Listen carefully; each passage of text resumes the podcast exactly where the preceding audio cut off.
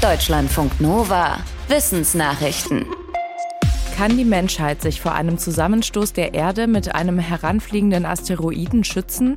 Im September hat die US-Raumfahrtbehörde NASA genau das ausprobiert. Sie hat eine Raumsonde von der Größe eines Golfkarts in einen Asteroiden krachen lassen. Die Auswertung von Daten in insgesamt fünf neuen Studien zeigt nun, die Operation war ziemlich erfolgreich. Die Raumsonde mit dem Namen DART hat den Himmelskörper demnach so getroffen, dass er seine Umlaufbahn um einen anderen Himmelskörper veränderte. Wäre er auf die Erde zugeflogen, hätte diese Veränderung gereicht, um einen Zusammenprall zu vermeiden. Durch den Aufprall wurden mindestens eine Million Kilo Gestein aus dem Asteroiden herausgeschleudert. Er wog vorher mehr als vier Milliarden Kilo und war etwa so groß wie die große Pyramide in Ägypten. Der herausgeschleuderte Schutt bildete hinter dem Asteroiden einen Schweif, der tausende Kilometer lang war.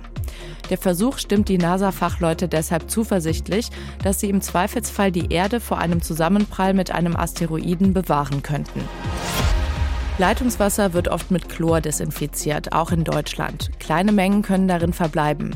Wenn ihr nun Nudeln kocht und Jodsalz zum Wasser dazugebt, könnten potenziell gefährliche Verbindungen entstehen. Das haben Forschende aus den USA herausgefunden.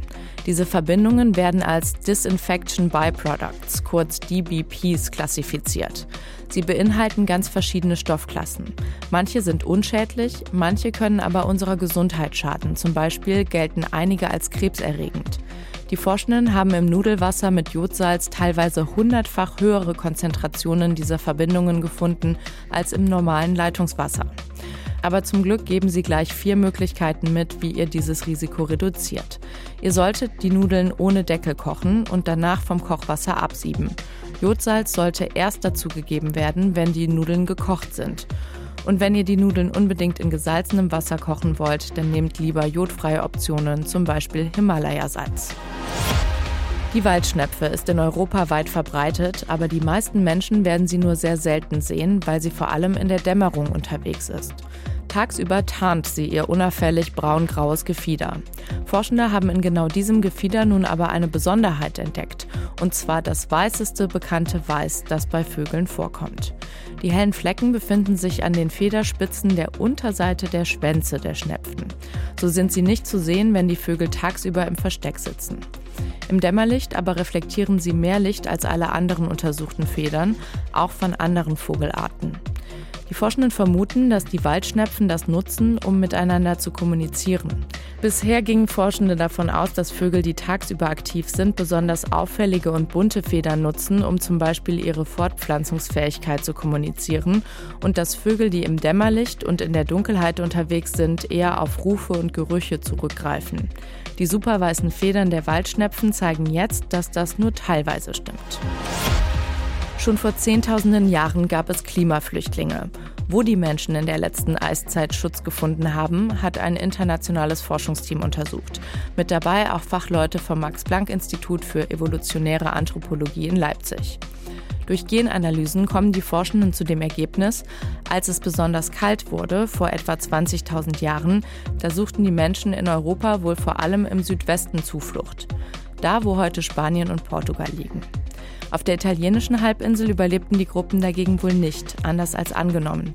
Diese Gegend ist dann aber neu besiedelt worden, vom Balkan aus. Darauf deuten Erbgutanalysen von mehr als 350 Individuen hin. Es handelte sich laut der Studie um Jäger und Sammler, die in Eurasien lebten, bevor und nachdem es dort besonders eisig wurde.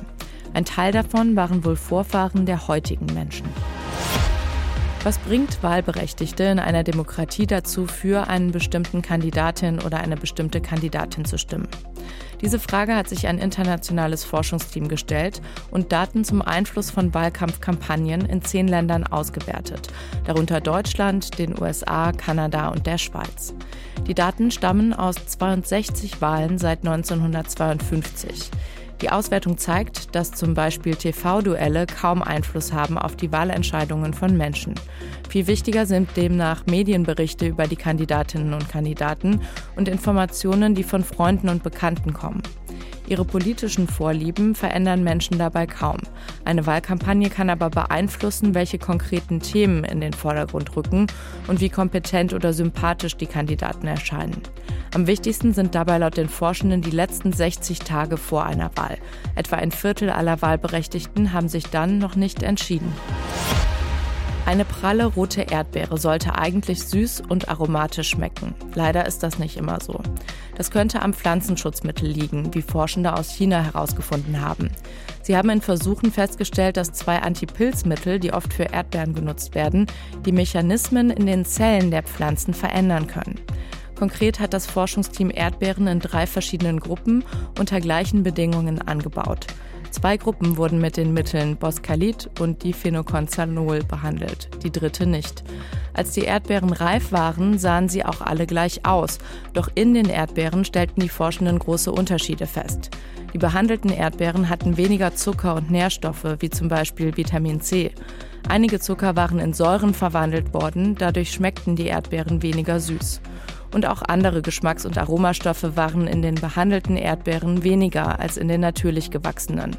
Bei einer Blindverkostung schmeckten die unbehandelten Erdbeeren allen Testpersonen am besten. Deutschlandfunk Nova